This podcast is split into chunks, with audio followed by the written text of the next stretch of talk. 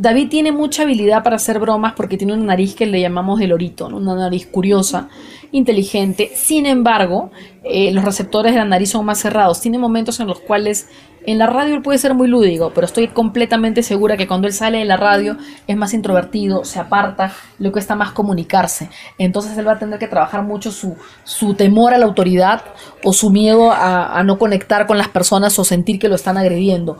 Noble, sensible, amable, gentil, pero si no se aprende a comunicar, la gente no es adivina para saber lo que le pasa.